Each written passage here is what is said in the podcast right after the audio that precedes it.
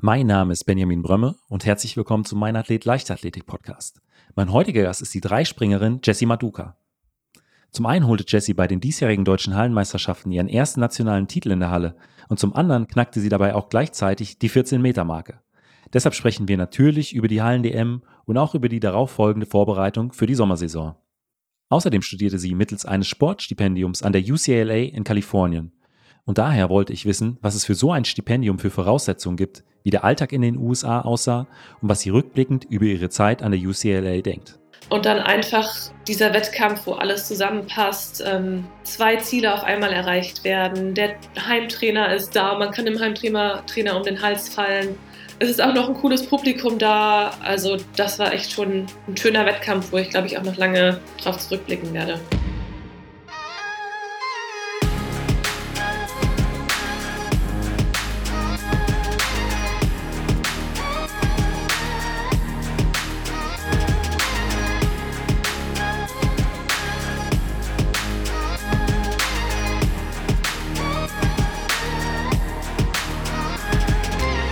Leichtathletik-Podcast aus Frankfurt am Main.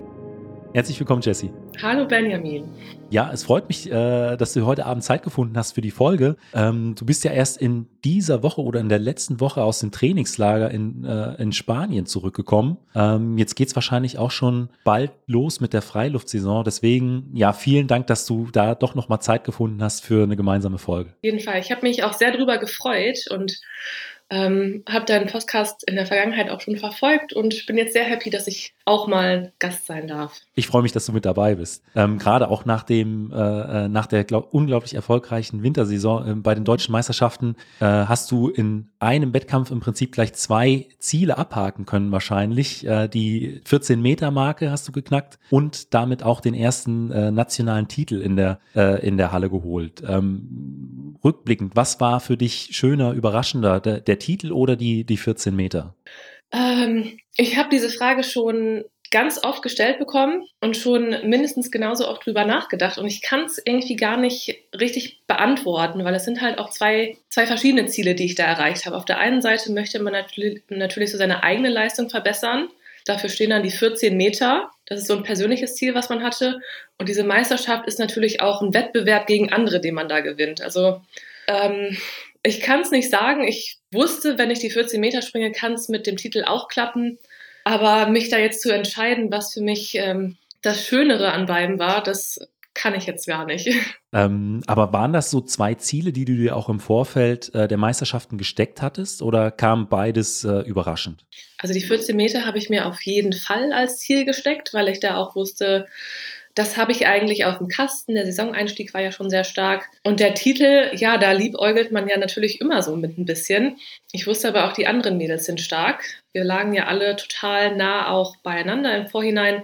Deswegen natürlich habe ich schon so ein bisschen darauf gehofft, aber jetzt als definitives Ziel das zu stecken, das war mir dann doch zu riskant. Und äh, wie, wie war es dann, als dann tatsächlich feststand, okay, äh, ich habe hier den Titel geholt? Ähm, hast du das sofort realisiert? Oder äh, manchmal ist es ja dann so, äh, das ist passiert, man braucht erstmal eine gewisse Zeit, bis man, bis einem tatsächlich klar wird, äh, ich habe hier die Leistung oder den, äh, den, den Titel gewonnen. Es ist einfach eine unglaubliche Last abgefallen. Also total viele haben mir hinterher gesagt, oh, du sahst im Livestream aber so traurig aus. Und ich saß halt während des Wettkampfs einfach auf meinem Platz und habe ähm, quasi nach unten geschaut und war total konzentriert und habe auf, aufgepasst, was die anderen gemacht haben, weil ich einfach so angespannt war. Und ich war Mist, wenn jetzt doch noch jemand weiterspringt, dann ist die Medaille wieder weg oder dann ist der Titel wieder weg.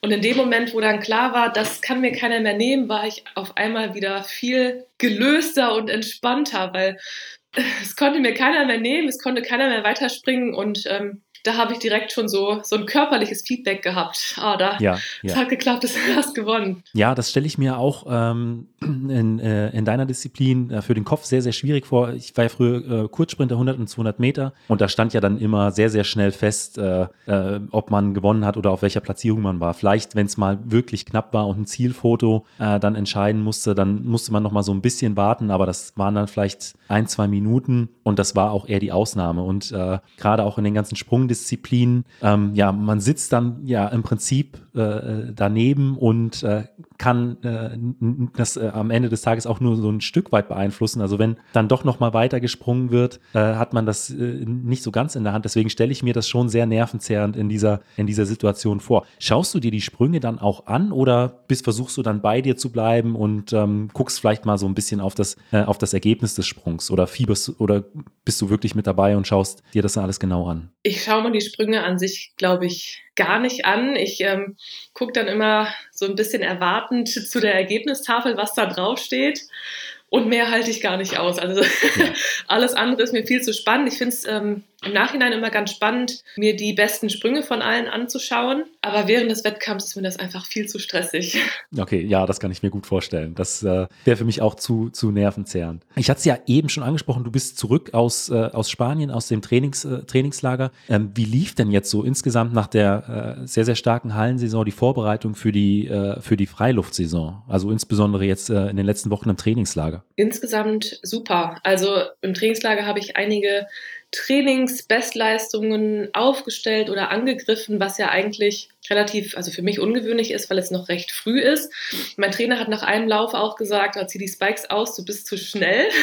Also da hatte er schon Sorge, dass ich jetzt zu früh ähm, in der Saison schon den Peak habe. Deswegen, ähm, ich bin da eigentlich super positiv. Es läuft alles gut, es tut gar nichts weh. Mental fühle ich mich gut, also besser könnte es eigentlich nicht laufen. Bei wem trainierst du? Wer ist dein Trainer? Ich trainiere bei Ralf Jaros. Und äh, da in der Trainingsgruppe mit, mit mehreren Dreispringern? Dreispringern? Ähm, tatsächlich besteht meine Trainingsgruppe nur manchmal aus einem anderen Dreispringer. Also wir haben noch einen, ähm, ja, ich sag mal, Gast-Trainingskameraden. Das ist der Philipp Kronsteiner, ein österreichischer, sehr guter Dreispringer. Der ist gerne bei uns zu Besuch, aber auch nicht immer, weil er natürlich auch in Österreich wohnt und da seine Verpflichtungen hat. Und ansonsten ähm, besteht meine Gruppe aus Mehrkämpferinnen und ja, Weitspringerinnen. Also wir trainieren viel zusammen. Zum Beispiel die Läufe können wir ganz gut zusammen machen. Ähm, das passt ja auch bei Dreisprung und Weitsprung zusammen oder auch ähm, ja, wenn die Mädels für die Sprintdisziplinen äh, trainieren, klappt das ganz gut. Und Techniktraining ist dann meistens eher isoliert, was ich aber auch gar nicht schlecht finde, weil da muss man ja selber hohe Konzentration haben, da muss der Trainer ja. Konzentration haben. Deswegen finde ich das eigentlich eine ganz gute Mischung und gleichzeitig ist auch nicht so eine Konkurrenz in der Gruppe. Jeder Sorry. kann ja jeden ziehen und man freut sich, wenn die anderen äh, was ganz Tolles erreichen, aber man ist nicht so im direkten Wettkampf, als wenn ich jetzt nur von Dreispringerinnen umgeben wäre. Ähm, wie viele Einheiten hast du denn äh, so im Schnitt im Trainingslager pro Woche gemacht? Ähm, ja, ich habe gar nicht so viele Einheiten gemacht. Also wir trainieren tatsächlich normal auch nur sechsmal die Woche. Wir haben an einem Tag komplett Pause gemacht und dann hatten wir ja noch den Anreise- und den Abreisetag wenn ich es jetzt ausrechne, sind es wahrscheinlich so sieben, acht Einheiten gewesen, okay. wovon zwei auch eher so, ich sag mal, aktive Regeneration waren, wo man sich durchgedehnt hat, wo man so ein paar Stabis gemacht hat, sowas in die Richtung. Und äh, du hast eben schon die gemeinsamen Tempoläufe angesprochen. Ähm, was habt ihr da jetzt äh, so für, für Tempoläufe auf dem Plan stehen gehabt? Ähm, ich laufe ganz viele 150er. Ich erinnere mich dran, die Nele war ja auch in deinem Podcast und da hat sie gesagt, ja. dass sie, dass sie sowas hasst und da glaube ich ganz froh ist, dass ihre Trainingskolleginnen sie da ziehen können. Und bei mir ist es genau andersrum. Ich liebe das. Aus irgendeinem Grund wird mir dabei auch nicht schlecht. Also auch bei diesen längeren Strecken bin ich zwar platt am Ende, aber es macht mir total viel Spaß. Und wenn es dann an die kürzeren, knackigeren Sprints geht, also wir haben auch 60er gemacht, da wird mir dann eher schlecht. Ähm, genau, also 150er, 60er haben wir so gemacht. Was längeres ist, glaube ich, im Dreisprung auch relativ ungewöhnlich, wenn es so langsam auf die Saisonvorbereitung zugeht. Ähm, die 150er dann auch schon mit Spikes und einer, und einer längeren Pause, also so I1, I2-Läufe? Ähm, die 150er haben wir nicht in Spikes gemacht.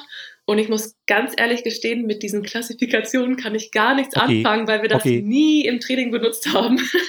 Ich glaube, I1 ist so submaximal, also äh, fast alles, was geht. I2 so äh, 95, 92 Prozent, so grob. Also ungefähr. Ich will jetzt nichts, äh, nichts Falsches sagen, ähm, aber das, also I2-Läufe waren schon immer recht schnell mit Spikes. Aber die 150er äh, dann noch ohne, die 60er, äh, wie, wie sieht es bei denen aus?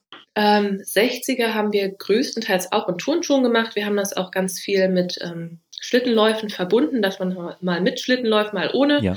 Und dann so Hälfte ohne Spikes, Hälfte mit Spikes und am Ende wurde es da schon bei den 60ern zumindest ähm, sehr, sehr knackig und sehr schnell. Ja, ich glaube auch, ähm, ähm, viel Kraft geht auch immer bei der Beschleunigung oder, ähm, oder das, was äh, sehr kräftezehrend ist, ist die Beschleunigung. Wenn es dann erstmal rollt, dann äh, verbraucht man gar nicht mehr so viel Energie. Deswegen kann ich das auch so ein Stück weit nachvollziehen, wenn du sagst, die 60er ähm, sind die, die bei mir reinhauen. Ging mir zum Teil äh, tatsächlich ähnlich. Du hast auch eben die Technikeinheiten angesprochen, die du dann alleine machst. Wie, wie kann ich mir äh, so, eine, so eine Technikeinheit jetzt kurz vor der Saison vorstellen?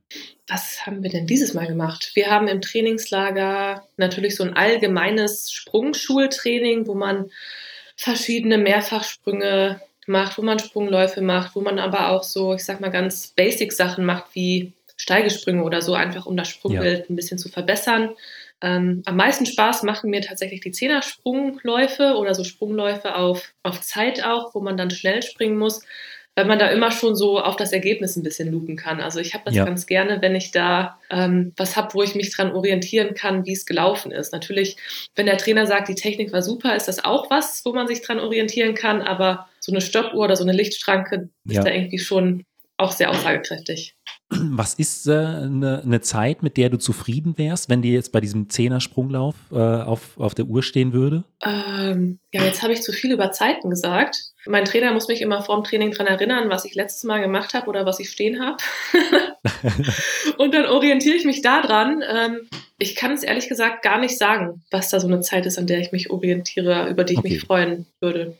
Das ist wahrscheinlich dann auch so ein bisschen mit dem Feedback vom Trainer äh, oder dann, äh, was äh, der weiß dann genau aus dem Trainingstagebuch, was in der letzten Einheit oder was für eine Zeit da drauf stand, als du das das letzte Mal gemacht hast. Ja, der hat sowas definitiv besser im Kopf als ich, ja. Aber ähm, was nutzt ihr so an Technik in, äh, im Training? Also äh, zeichnet ihr auch Videos auf? Äh, Licht, kommen Lichtschranken äh, mit zum Einsatz? Weiß nicht, vielleicht Kraftmessplatten? Ähm, was, was nutzt ihr da so? Hm, tatsächlich ähm, ziemlich wenig. Also wir haben eine Lichtschranke, eine ziemlich äh, neue. Ich glaube, das ist auch gar nicht unsere, sondern die ist nur ausgeliehen. Und dann halt Videos wo dann fleißig analysiert wird, wo wir natürlich während des Trainings draufschauen können, wie es aussieht und im Nachhinein analysiert der Trainer dann nochmal genauer und misst irgendwie die ähm, Zeiten der Teilsprünge oder sowas ähnliches oder schaut sich nochmal genau an, wie sind denn die Winkel bei allem. Also eigentlich sind wir da ziemlich basic unterwegs. Ähm, meistens trainiere ich ja auch nicht an einem Olympiastützpunkt, deswegen sind die Möglichkeiten da auch ähm, relativ begrenzt, aber ich will mich da gar nicht drüber beschweren, weil bis jetzt habe ich es nicht vermisst. Und ähm, ich kenne das noch früher von den Kaderlehrgängen, dass ich das eher so ein bisschen, ja, teils auch überfordernd fand, diese ganze Technik, die dann da ins Spiel kam, diese ganzen Werte, mit denen man sich auseinandersetzen musste. Deswegen bin ich da eigentlich ganz zufrieden mit, wie wir das im Moment handhaben. Ähm, eigentlich immer meine erste Frage ist die, wie du irgendwann mal äh, zur Leichtathletik gekommen bist. Das würde mich auch interessieren. Ja, ähm, das ist eigentlich eine ganz coole Story, die ich auch gerne erzähle. Ähm, weil ich da meinen ersten Trainer immer noch so würdigend hervorheben kann. Und zwar gibt es bei uns in Düsseldorf ein, ähm, eine Aktion, würde ich mal sagen, für Kinder, die Kinder zu, ähm, zum Sport bringen soll. Da macht man in der dritten Klasse so einen Sporttest und da schaut man, wie dehnbar man ist, ob man eine Rolle vorwärts kann, wie schnell man die 50 Meter läuft, sowas in der Art. Und dann ähm, aus jeder Schule das, ich sag mal, beste Mädchen und der beste Junge qualifizieren sich dann für die Talentiade. Und die Talentiade ist was ganz Cooles. Da kann man nämlich an einem Tag ganz viele Sportarten ausprobieren, ähm, wo dann die Vereine aus Düsseldorf sich präsentieren und das anleiten.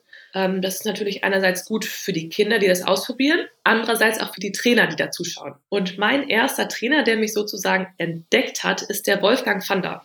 Den kennt vielleicht der eine oder andere noch. Der hat ähm, die, lass mich nicht lügen, Sabine Braun trainiert. Olympia Bronze in Siebenkamp. Ja. Also der hatte da ein gutes Auge für und hat da fleißig die Kinder rekrutiert.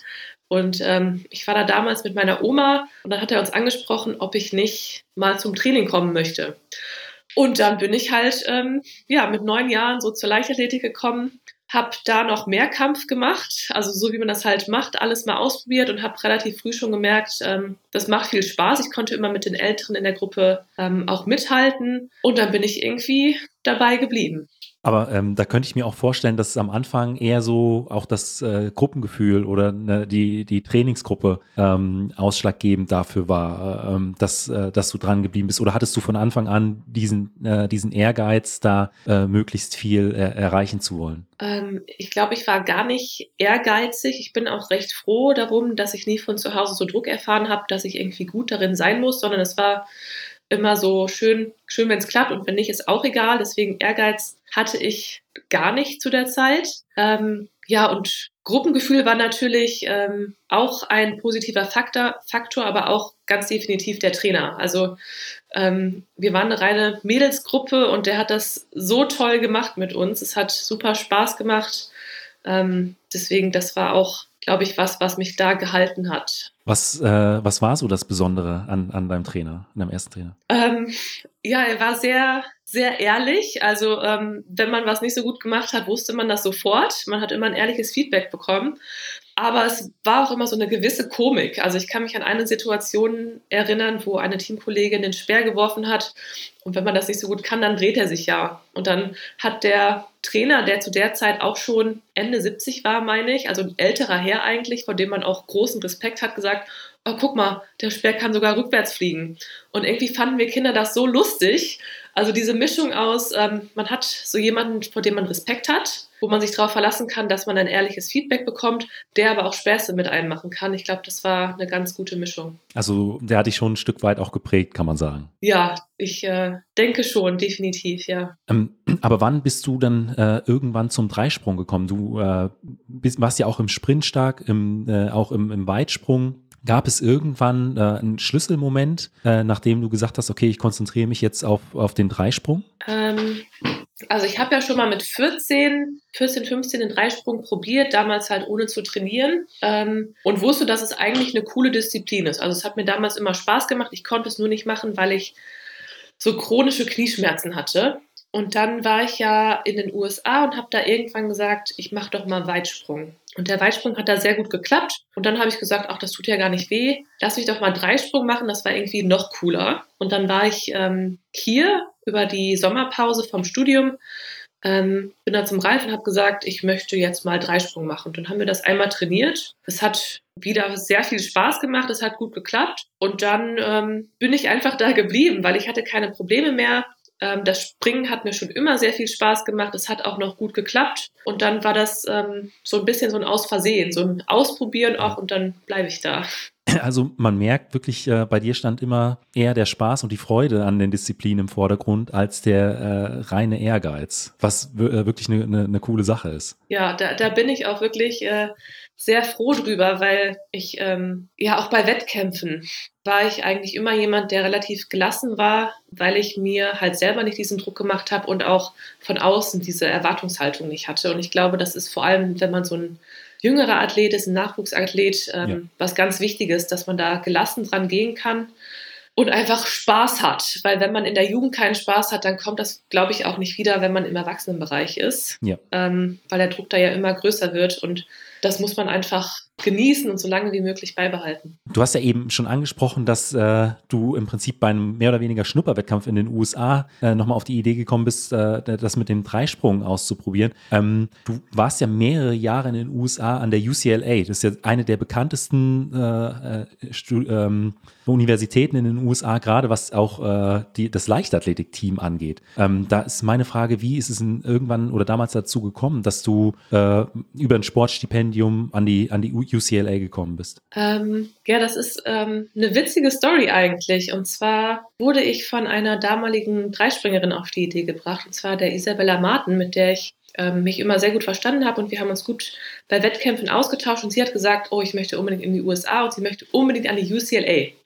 Und dann habe ich das erstmal gar nicht so wahrgenommen und irgendwann, wenn es aber darum ging, äh, als es darum ging zu entscheiden, was möchte ich denn nach dem Abi machen, habe ich gedacht, hm, irgendwie weiß ich nicht so genau, was ich studieren möchte oder was sonst kommen könnte. Guckst du doch nochmal nach, wie es wäre mit einem Jahr USA. Und dann habe ich mich ähm, damit auseinandergesetzt, habe mich auch mit einer Agentur in Verbindung gesetzt und irgendwie in dem ganzen Prozess bin ich dann zur UCLA gerutscht und habe quasi ihren Traum gelebt. Sie ist dann aber zum Glück auch zu einer sehr, sehr guten Uni noch gekommen. Sie war dann an der UC Berkeley später, also für sie hat es auch geklappt. Ähm, und das war mehr oder weniger so ein Ausprobieren. Eigentlich wollte ich, wie gesagt, nur ein Jahr machen. Nach einem Jahr habe ich aber ja so ein gutes Jahr irgendwie gehabt, so eine gute Zeit da verbracht, dass ich gesagt habe, jetzt ziehe ich es durch und mache meinen ganzen Bachelor da. Was hast du da studiert? Ich habe äh, einen Psychologie-Bachelor gemacht. Okay, okay. Aber wie kann ich mir das vorstellen? Wie ist so dieses Prozedere, wenn ich äh, ähm, äh, aus Deutschland an, an so einer Universität studieren möchte über ein Sportstipendium? Ja, also ich habe ähm, damals zusammen mit Scholarbook gearbeitet. Die haben mich da sehr gut an die Hand genommen. Das Prozedere ist erst der erste Schritt, ähm, dass man sich mit den Unis in Verbindung setzt. Und wenn man sich mit so einer Uni in Verbindung setzt, möchte man natürlich auch was vorzuweisen haben. Also einerseits so ein, ich sag mal, wie so ein Lebenslauf, was man gemacht hat, was man vielleicht schon an sportlichen Zielen erreicht hat, was man an Bestleistung hat und auf der anderen Seite auch so ein kleiner Einblick in ähm, das Training, dass die Trainer sehen können, wie bewegt sich denn der Athlet. Und dann schickt man diese beiden Sachen dahin und sagt quasi, hey, ich habe Interesse, habt ihr denn auch Interesse? Und dann, ja, wenn auf, beider, auf beiden Seiten das Interesse da ist, dann tritt man in Kontakt und bespricht Details wie, welche Studiengänge gibt es denn? Oder wer wäre mein Trainer? Wie ist das, Trainer auf, ähm, das Trainerteam aufgebaut? Ähm, und dann gibt es natürlich noch äh, ganz viele organisatorische Sachen drumherum. Man muss Englischtests machen, für die man auch auf jeden Fall lernen sollte. Ähm, vor allem, wenn man zu einer, ich sag mal, akademisch gut angesehenen Uni möchte, ist das schon nicht ganz ohne. Ähm, dann muss man ganz viele Online-Formulare ausfüllen. Aber ja, ich wurde damals sehr gut an die Hand genommen und wurde da so durchgeführt.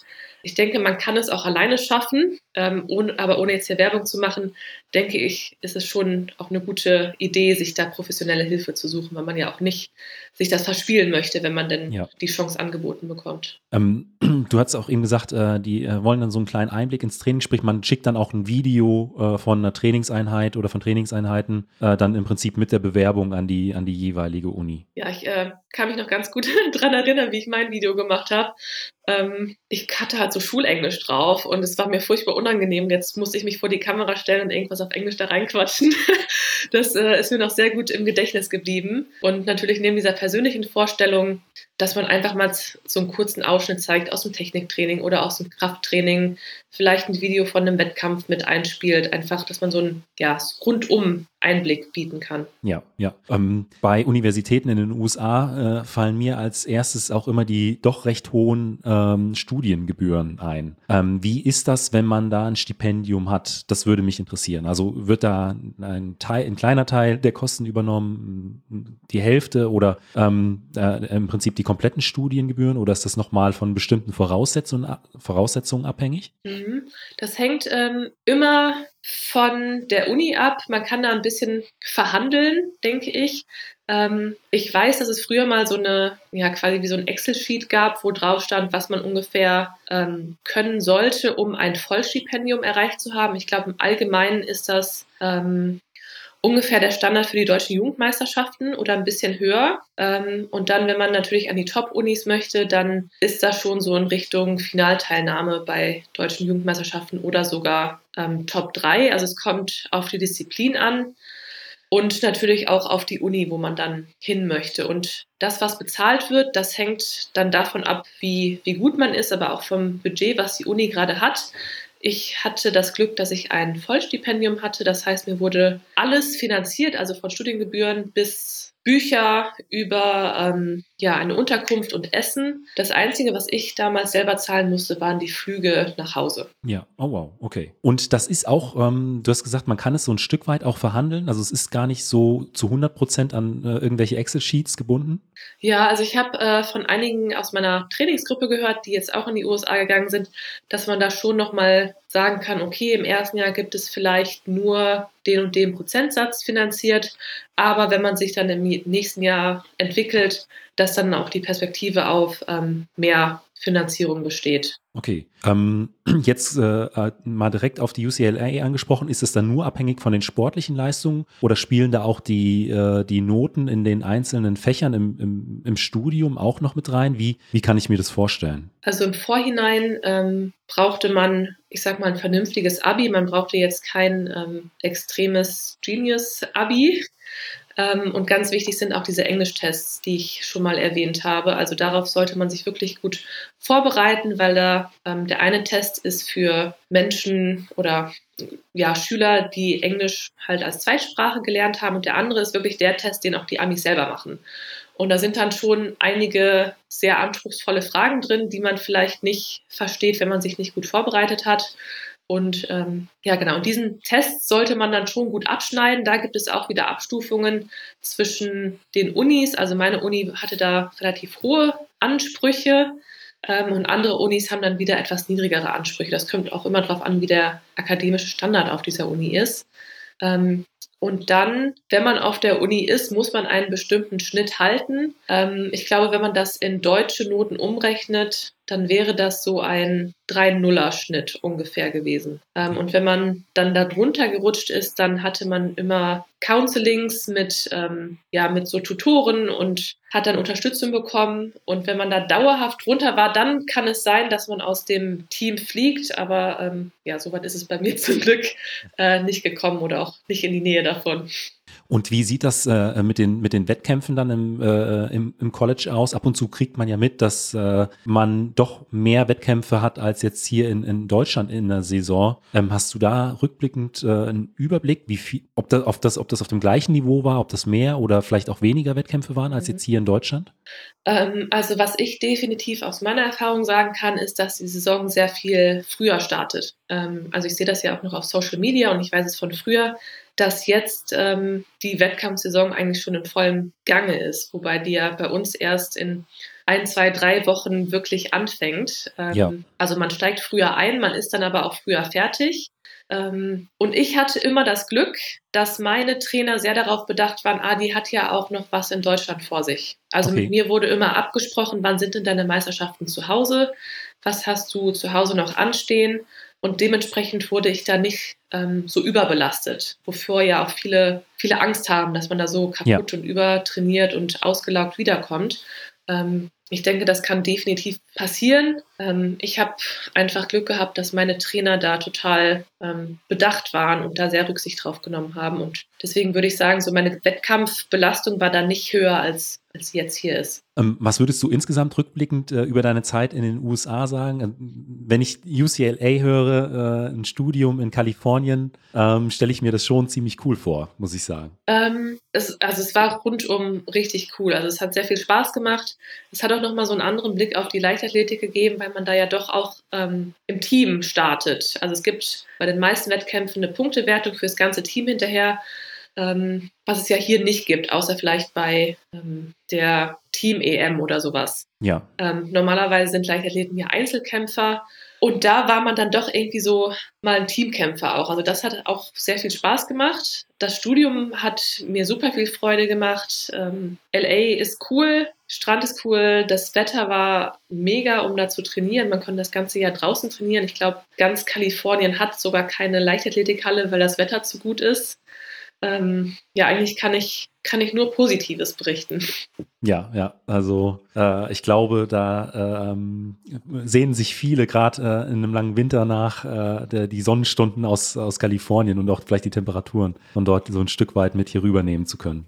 Ähm, äh, du hast eben die, die Wettkämpfe auch dort angesprochen, dass auch so vielleicht so ein bisschen mehr Team Spirit äh, vorhanden ist. Ähm, was mich auch immer interessiert, ist, äh, wie, wie kommst du eigentlich in deinen Wettkampfmodus rein? Also wie fokussierst du dich vielleicht auch vor einem, vor einem besonders wichtigen Wettkampf? Mhm. Ähm, also ich muss irgendwie schon ähm, in den Trainings, die so darauf, ähm, darauf hinführen, so irgendwie in den Wettkampfmodus reinkommen. Also man hat ja immer so eine bestimmte Abfolge von Trainings, die man dann macht. Und da muss ich irgendwie schon so im Wettkampf-Spirit ein bisschen drin sein. Und am Tag des Wettkampfs selber komme ich richtig rein, sobald ich mein ähm, Trikot angezogen habe. Also sobald man irgendwie das Vereinstrikot anhat und nochmal seine Tasche packt, dann bin ich irgendwie richtig drin. Und ähm, ja, jetzt äh, ist es vielleicht ein bisschen peinlich, aber ich höre mit meinem Trainer immer vor Wettkampf Tamam Tamam. ähm, den kennst du vielleicht. Ähm, und dann sitzen wir im Auto und äh, mein Trainer kann den Song mittlerweile auch, drehen richtig laut und dann bin ich richtig im Wettkampfmodus. Den muss ich tatsächlich gleich erstmal googeln. Ne, Tamam Tamam. Heißt genau. der Künstler oder heißt das Lied? Ähm, so heißt der Song, ja. Okay, da, das muss ich nachher schauen und äh, dann gibt es bei Instagram eine Story mit äh, äh, der Hintergrundmelodie. Oh je. Das ist, das ist, das ist quasi dein, ähm, äh, dein äh, das Lied, um dich dann nochmal wirklich zu pushen für äh, beispielsweise deutsche, deutsche Meisterschaften, wenn es dann ins Finale auch geht. Ja, also wenn wir vor den ähm, Meisterschaften irgendwo hinfahren, hören wir das, ich würde so sagen, die letzten zwei Jahre auf jeden Fall immer zusammen. Also, hat schon, also es bringt halt auch irgendwie Tradition. gute Laune, das einfach mit, ja. mit dem Trainer zusammenzuhören.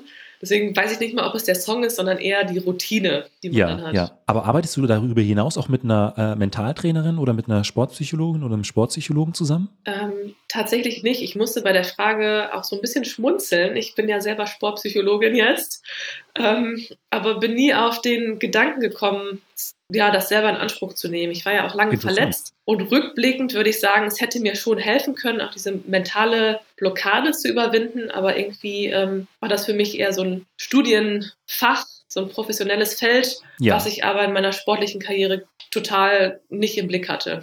Dein Studium ist beendet. Genau, ich habe im Dezember mein Masterstudium in Sportpsychologie abgeschlossen. Aber ähm, du bist da wahrscheinlich jetzt neben dem Leistungssport noch nicht äh, ähm, aktiv als, als Sportpsychologin, oder? Ich habe festgestellt, dass das dass die Sportpsychologie gar nicht so mein Steckenpferd ist, sondern eher die Psychologie im Allgemeinen. Und ich fange am 1.5., am Montag, ähm, also der Tag, wenn diese Folge ausgestrahlt wird, ja. einen Job als Psychologin an in Teilzeit. Ähm, deswegen bin ich, ja, bin ich dann schon auch professionell in dem Psychologiefeld unterwegs. Wann, äh, und wann steigst du dann in die Saison ein?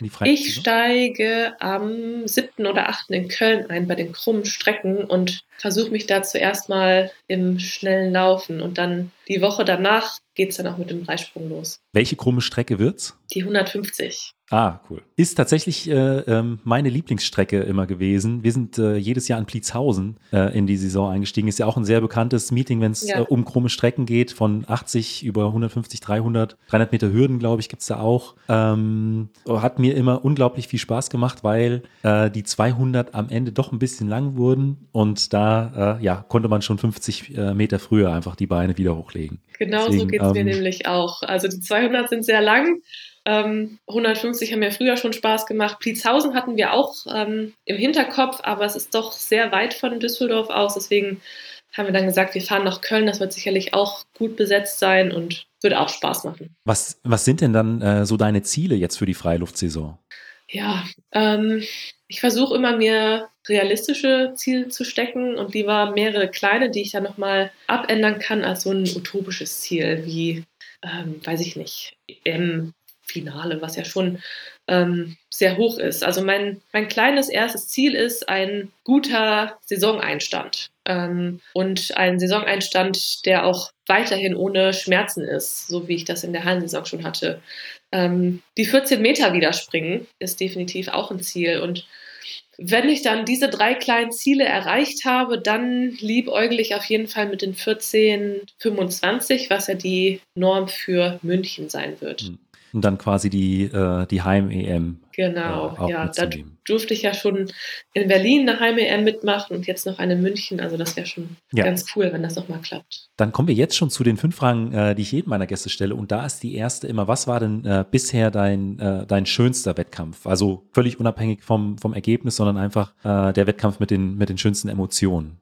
Ähm, ich glaube tatsächlich jetzt die deutsche Hallenmeisterschaft im letzten Jahr. Einfach, weil da so viel Druck von mir abgefallen ist, nachdem, ja, nachdem ich auch viele schwere ähm, Wettkämpfe davor schon hat oder Saisons, wo es nicht so gut gelaufen ist, ähm, wo ja viel an der Athleten-Trainer-Kombination ausgesetzt wurde und ähm, ja man natürlich auch dadurch ein bisschen mental belastet wird und dann einfach dieser Wettkampf, wo alles zusammenpasst, ähm, zwei Ziele auf einmal erreicht werden, der Heimtrainer ist da, man kann dem Heimtrainer Trainer um den Hals fallen.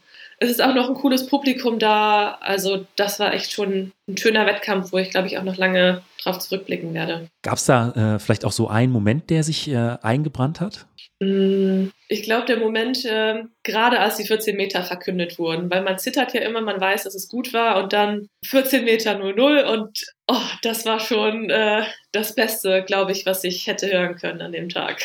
Und dann wahrscheinlich auch noch mit äh, der Reaktion vom, vom Publikum. Ich glaube, so nach äh, äh, zwei Jahren äh, und Wettkämpfen unter Ausschluss der Öffentlichkeit, äh, wenn man dann äh, wieder in eine Halle äh, äh, springen kann, wo auch Publikum mit dabei ist, äh, ist es dann vielleicht noch mal schöner. Definitiv. Also das Publikum macht schon immer sehr viel Spaß und ähm, das Schöne in der Leichtathletik ist ja auch, die stehen hinter jedem Athleten. Also da gibt es nicht, ähm, dass das Publikum nur hinter einem Athleten steht oder andere sogar teilweise ausgebuht werden, wie es ja in anderen Sportarten ist, sondern die freuen sich mit jedem und die freuen sich über jede Bestleistung, über jede tolle Leistung. Deswegen Publikum macht schon sehr viel Freude und hat den Moment da auch noch sehr, sehr viel schöner gemacht, ja. Und auf der anderen Seite, zum Sport gibt es ja, äh, zum Sport gehören ja auch immer äh, Tiefen, gibt äh, nicht immer nur schöne Momente. Was war denn vielleicht ein, besonders schwieriger Wettkampf oder vielleicht auch eine, äh, ein Wettkampf, an dem du so ein Stück weit zu knabbern hattest?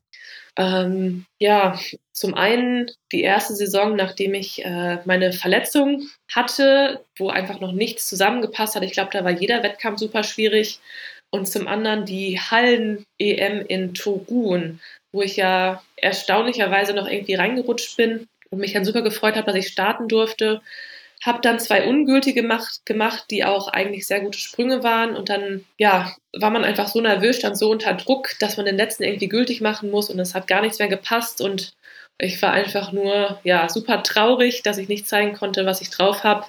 Ähm, weil ungültige Sprünge zählen ja leider nicht. Ja, aber ist es, äh, da, ich stelle mir das auch schwierig vor, wenn man dann äh, vielleicht das erste Mal oder die ersten Male dann auch bei internationalen Meisterschaften an den Start geht, dass es dann doch immer noch mal irgendwie äh, was anderes ist wie bei, äh, wie bei deutschen Meisterschaften. Du hast gesagt, die Nervosität hat so ein Stück weit reingespielt. Ähm, ist es dann vielleicht auch sowas, was man mhm. ja auch vielleicht als Learning äh, mit aus äh, so einem schwierigen Wettkampf raus, rausnimmt, dass man vielleicht das nächste Mal dann doch ein bisschen vielleicht noch selbstsicherer in, in, in so eine internationale Meisterschaft reingeht? Ja, ich glaube, es ist einfach etwas, ähm, was einem so ganz klar zeigt, dass man da vielleicht auch noch dran zu arbeiten hat, dass man in so einer Drucksituation dann, dann ruhig bleibt und sagt, okay, der letzte Sprung ist jetzt, ich sag mal, nichts Besonderes, da darfst du nichts anders machen, sondern mach alles wie sonst und dann kann man vielleicht auch nach zwei Ungültigen noch eine gute Leistung zeigen, ja. wenn man sich davon nicht aus der, aus der Ruhe bringen lässt. Dann habe ich immer noch mal zwei Fragen, die sich ums Training drehen und da ist äh, die erste, was ist denn so eine Trainingseinheit, auf die du dich äh, immer ganz besonders freust? Also wenn jetzt XY auf dem Plan steht, ähm, dass ja, man mit noch mehr Motivation als sonst in, äh, zum Training fährt. Springen, definitiv. Also fast alles, was mit Springen zu tun hat, habe ich einfach mega, mega Spaß dran. Und auf der anderen Seite, was sind so Trainingsinhalte, von denen du weißt, okay, die sind wichtig, vielleicht äh, für die Verletzungsprophylaxe oder für äh, im, äh, im Winter für den Aufbau. Ähm, die sind wichtig, aber wenn sie jetzt nicht so zielführend wären, äh, würde ich sie streichen, weil sie jetzt doch nicht ganz so viel Spaß machen. Definitiv im Winter das Krafttraining.